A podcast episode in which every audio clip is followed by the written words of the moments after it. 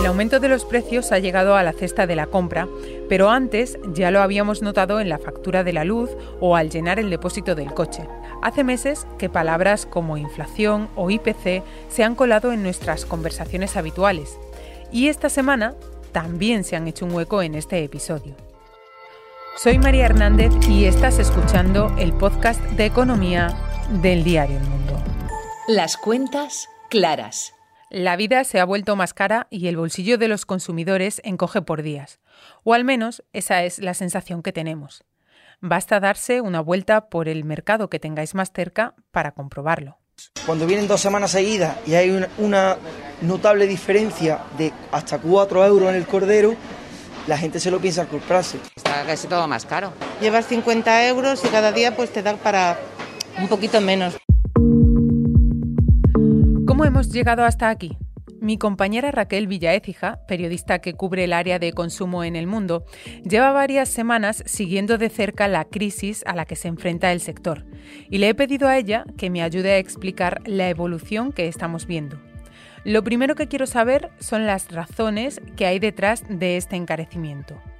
¿Por qué están subiendo los precios? Los precios de algunos productos, sobre todo los de alimentación, están subiendo básicamente porque están subiendo todos los costes asociados a la, a la producción de, de, estos, de estos productos. Por ejemplo, está subiendo la factura de la luz para las fábricas y para las empresas que los producen, está subiendo también el coste de la materia prima y también el precio del transporte. A las empresas les cuesta más fabricar o producir los alimentos y traerlos o transportarlos hasta los supermercados. En el último año los tomates de ensalada se han encarecido un 16,9%, las peras y las manzanas más de un 15% y el aceite de oliva un 6,1%. Pescados, carnes y embutidos cuestan cada vez más.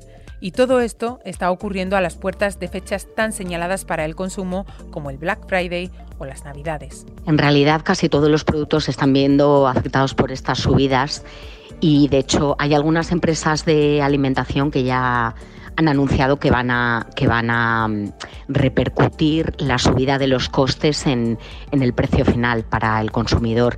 Le llamamos la triple subida de costes porque implica la subida del coste de la, de la luz, eh, la subida del coste del transporte y también el aumento de, de las materias primas del precio.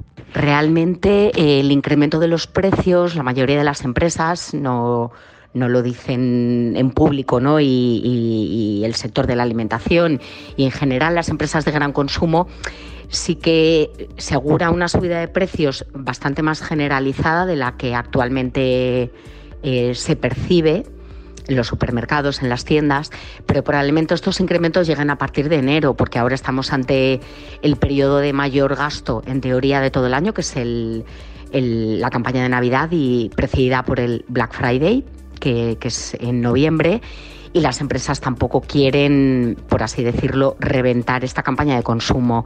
Pero, pero bueno, el sector y muchas empresas sí que sí que prevén que esta subida de precios se traslade a partir de enero, que va a ser la verdadera cuesta de enero cuando, cuando empiecen a aplicarse todas las subidas de costes a los, a los precios de los productos. Las grandes marcas empiezan a admitir que tarde o temprano repercutirán los costes en el consumidor final.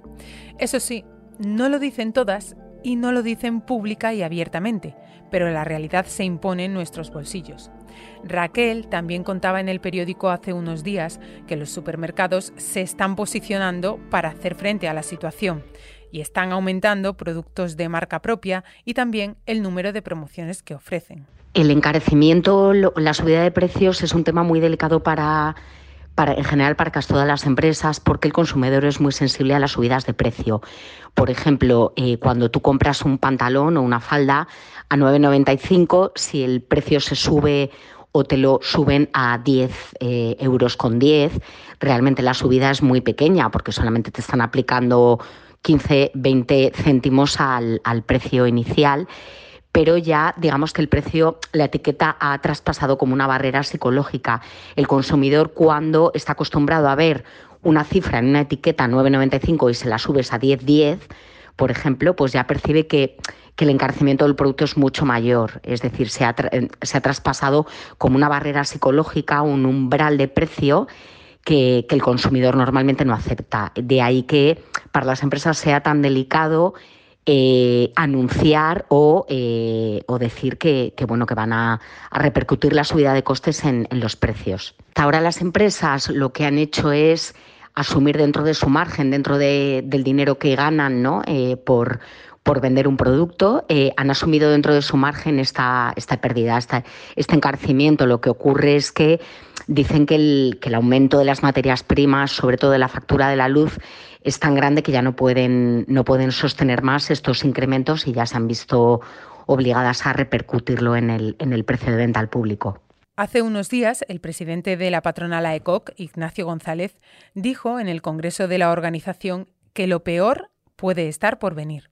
¿A qué se refería? El presidente de ACOP dice que lo peor está por venir, yo creo que se refiere a un, aumento de los, en general de todos los costes, ¿no? no solamente de los precios, sino de los, de los costes que va a ir a más, porque de momento no hay ningún indicio que nos lleve a pensar que va a ir a menos. ¿no? Eh, la luz está disparada, hay muchas fábricas que están, que están parando su producción precisamente porque no pueden sostener ese coste y todas las empresas están, están subiendo precios porque no hay no hay en el horizonte un indicio que nos lleve a pensar que, esos costes van a bajar y que se puede, se puede sostener los precios actuales, con lo cual eh, yo creo que él se refería pues, a, esa, a esa previsión de que los precios aumenten después de la campaña de Navidad, si no lo han hecho antes. El encarecimiento de los alimentos perjudica en mayor medida a las capas más bajas de la población, a las rentas menores, porque dedican una mayor parte de sus ingresos al consumo de productos básicos. A esa presión hay que sumar la que ya llevan meses aguantando por la subida en la factura de la luz o por el coste cada vez mayor para llenar el depósito del coche. En octubre, el IPC registró un aumento del 5,5%. Es la mayor subida en 29 años. No se veía algo así desde 1992. Con Alejandra Olcese, compañera del mundo especializada en información macroeconómica, quiero intentar explicar mejor qué hay detrás de esta subida y qué está pasando con los precios. Hola Alejandra. Hola María. Cuéntame eh, por qué está subiendo el IPC. Bueno, el IPC eh, registra una tendencia ascendente a lo largo de todo este año. Es verdad que las subidas más relevantes se han producido en los últimos dos meses y sube por un conjunto de factores que se han producido todos al mismo tiempo.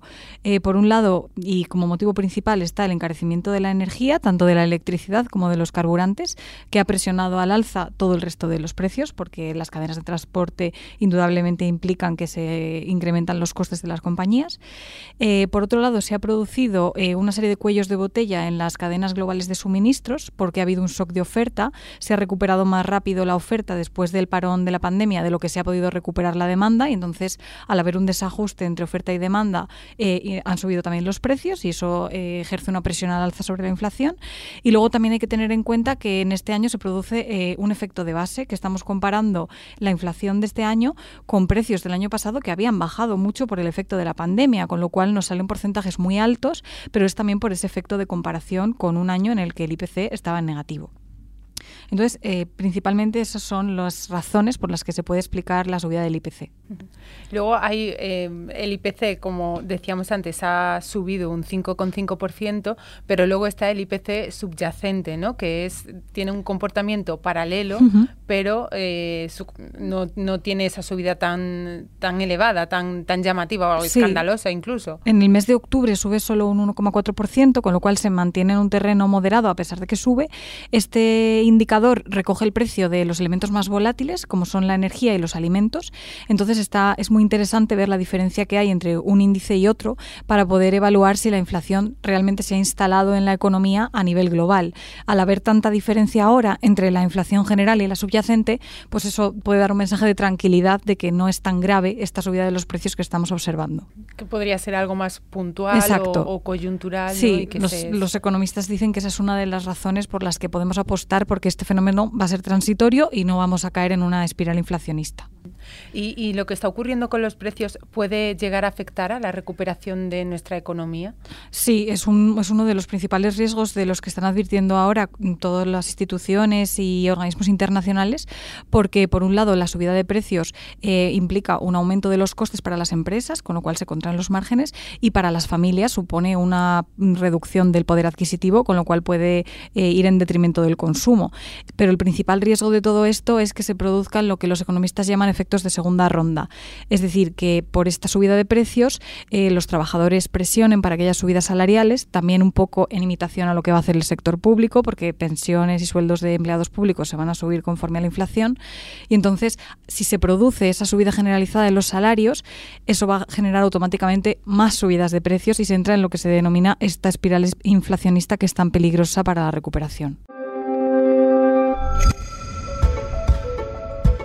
Y antes de irnos, te cuento otras noticias que están marcando la actualidad económica en estos días. Por ejemplo, que el Club Intercity ha comenzado su andadura bursátil en BME Growth y se ha convertido así en el primer equipo de fútbol español en salir a bolsa. Además, el Ministerio de Consumo prohibirá la publicidad de chocolates, pasteles, dulces, helados y zumos dirigida a niños.